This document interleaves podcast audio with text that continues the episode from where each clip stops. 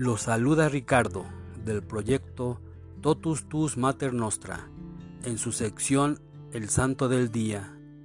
Hoy, 30 de abril, conmemoramos al Papa Pío V.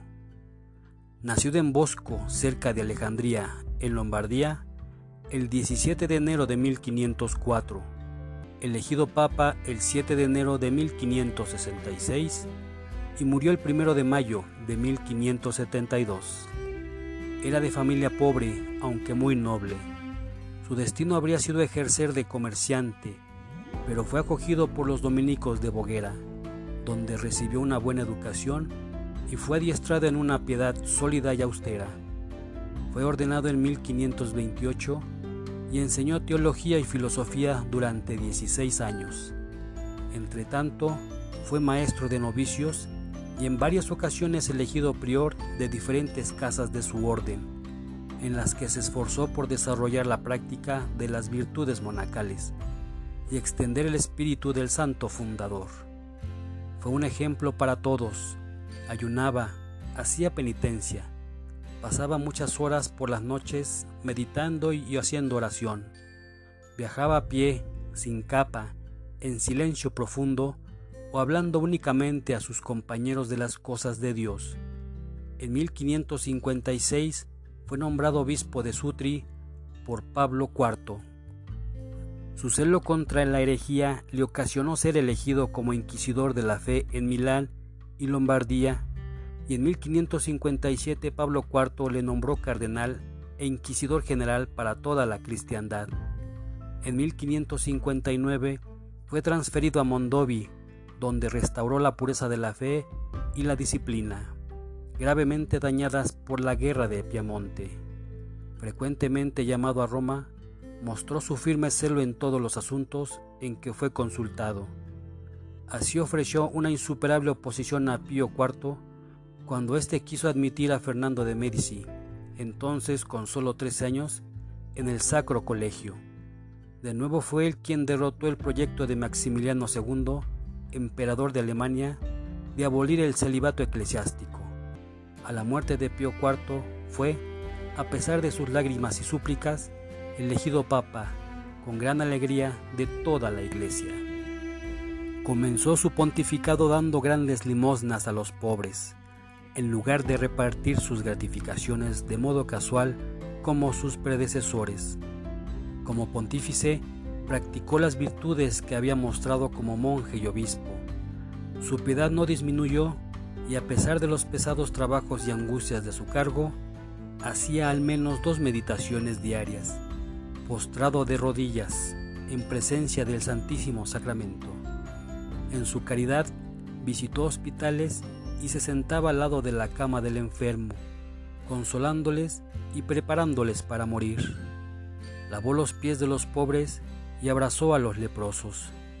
Se comenta que un noble inglés se convirtió al verle besar los pies de un mendigo cubierto con úlceras. Era muy austero y desterró el lujo de su corte. Elevó el orden moral, trabajó con su amigo íntimo San Carlos Borromeo para reformar el clero. Obligó a los obispos a que residieran en su diócesis y a los cardenales a llevar vidas de simplicidad y piedad disminuyó los escándalos públicos, relegando a las prostitutas a barrios distantes, y prohibió la lidia. Reforzó la observancia de la disciplina del Concilio de Trento. Reformó el Cister y apoyó las misiones del Nuevo Mundo. En la bula Incaena Domini proclamó los principios tradicionales de la Iglesia de Roma y la supremacía de la Santa Sede sobre el poder civil. Pero el gran pensamiento y la preocupación constante de su pontificado parecen haber sido la lucha contra protestantes y turcos. En Alemania apoyó a los católicos oprimidos por los príncipes heréticos. En Francia animó la liga con su consejo y con la ayuda monetaria. En los Países Bajos apoyó a España. En Inglaterra finalmente excomulgó a Isabel, abrazó la causa de María Estuardo y le escribió para consolarla en prisión. En el ardor de su fe no dudó en mostrar severidad contra los disidentes cuando fue necesario, y en dar un nuevo impulso a la actividad de la Inquisición, por lo que ha sido inculpado por ciertos historiadores que han exagerado su conducta. A pesar de todo lo que en ellos había a su favor, condenó los escritos de Bayus, quien acabó sometiéndose. Trabajó incesantemente por unir a los príncipes cristianos contra el enemigo heredado, los turcos. En el primer año de su pontificado ordenó un jubileo solemne, exhortando a los creyentes a la penitencia y a la limosna para obtener de Dios victoria. Apoyó a los caballeros de Malta, enviando dinero para la fortificación de las ciudades libres de Italia, suministrando contribuciones mensuales a los cristianos de Hungría y se esforzó sobre todo para unir a Maximiliano, Felipe II y Carlos para defender a los cristianos.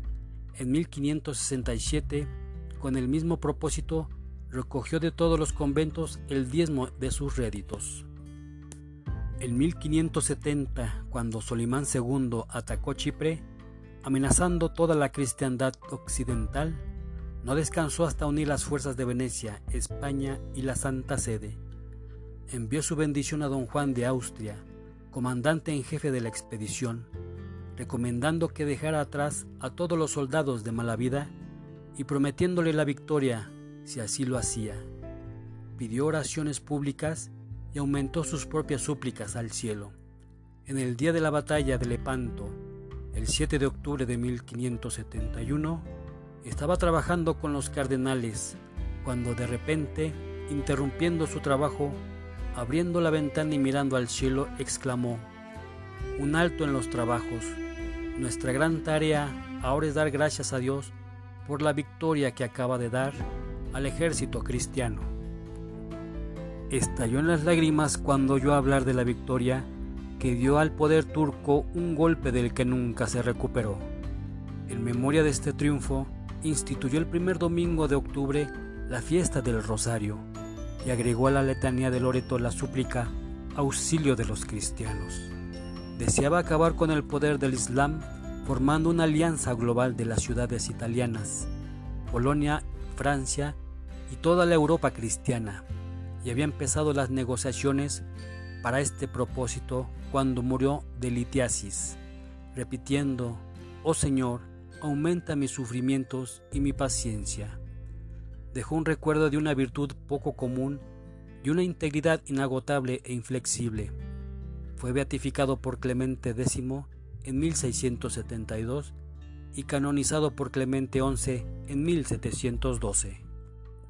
También hoy conmemoramos a Santa María de la Encarnación Gullar, San Adiutor, San Aulo, San Donato de Borea, San Ercobaldo, San De Saintés, San Gualfardo, San José Benito Cutolengo, San Lorenzo de Novara, San Mercurial de Forli, San Pomponio, San Quirino Tribuno, Beato Benito de Urbino, Beato Guillermo Surten, Beata Paulina von Malincrod, Beato Pedro Diácono.